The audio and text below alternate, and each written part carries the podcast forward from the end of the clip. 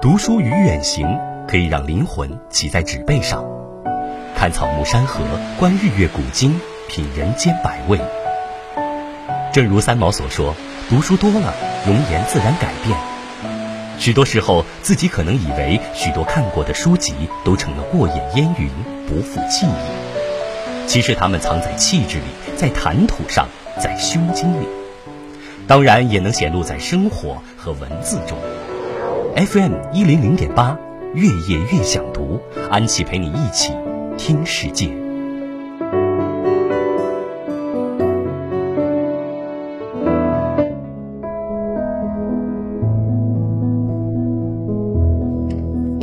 我们每一个人都在战战兢兢，或者是有规划、有想法的活着。其实，我们每个人在做事的时候都会有一个衡量的准则，他会告诉我们我们可以做什么，不可以做什么。其实，无论你想成为一个怎样的人，我们都会有一些很忌讳的话题。比方说，你太有身份感，是我们做人人品当中比较忌讳的。太有身份感的人，一般都不会走得太远。五台山在清朝的时候非常的有地位。主持的声望也远远高于其他寺院的主持。有一次，清代大学士纪晓岚去五台山玩，进庙的时候，主持不认识他，看他身穿打扮的衣服就说坐，又叫了一声茶，意思是随便的茶水招待。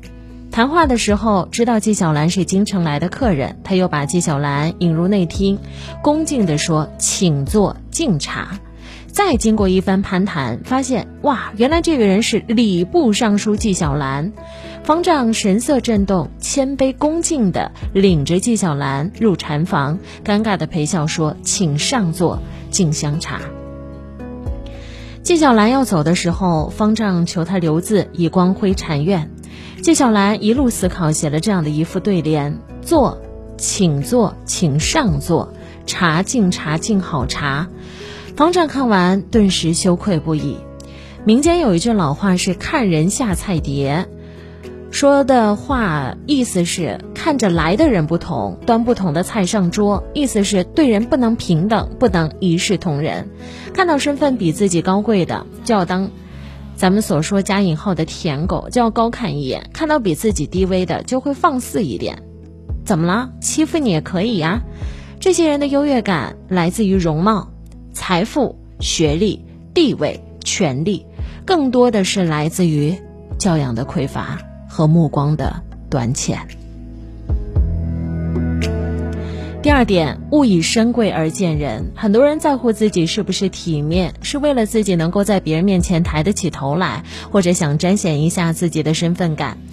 因为这一类人在和他人交往的时候，习惯以身份来比较，身份高的。和身份低的对待他们的方法是不一样的。你知道一个人最可贵的地方是什么吗？不在于他的身份有多高，而在于他能够始终如一的待人谦逊。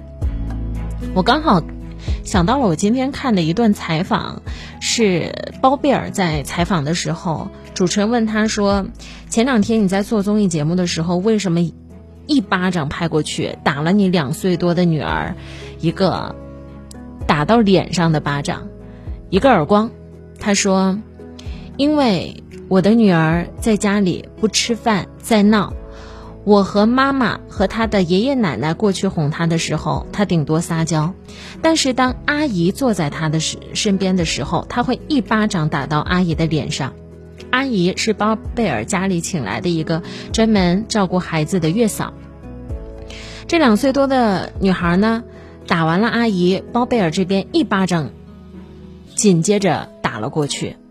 他和女儿的解释是这样的：为什么你不会打我？为什么你不会打妈妈？为什么你不会打姥姥、姥爷、爷爷奶奶？因为你知道这些人不能打。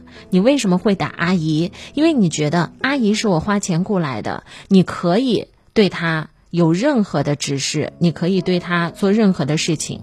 可是。爸爸让你记着的是，无论你对待任何人，都应该一视同仁，哪怕她是我请过来的阿姨，你也要好好的、尊重的对待她。当时包贝尔给了女儿这一个很重的耳光，有很多的观众朋友，大家的褒贬不一。有的人说，哎，包贝尔做的对，就应该这么教孩子；有的人会说，你打他有用吗？啊，你这样打，难道你打你就对了吗？包贝尔说，我打人不对，那你呢，宝贝，你打别人对吗？你看，这就是言传身教的力量。你的父母是什么样子，你就会大致被教成什么样子。除非有很多人后天逆袭，他会不断的翻盘，不断的进行自我教育。但亲爱的你，待人始终如一的谦逊非常的重要，不能因为他身份比我高很多，我就像舔狗一样对待他；不能因为他可能赚的钱不如我多，社会地位不如我高，我就可以欺负他。这个社会的确是一个丛林法则一般的社会，但是更重要的是，我们要学会尊重别人。当你尊重别人的时候，你的状态是最美的。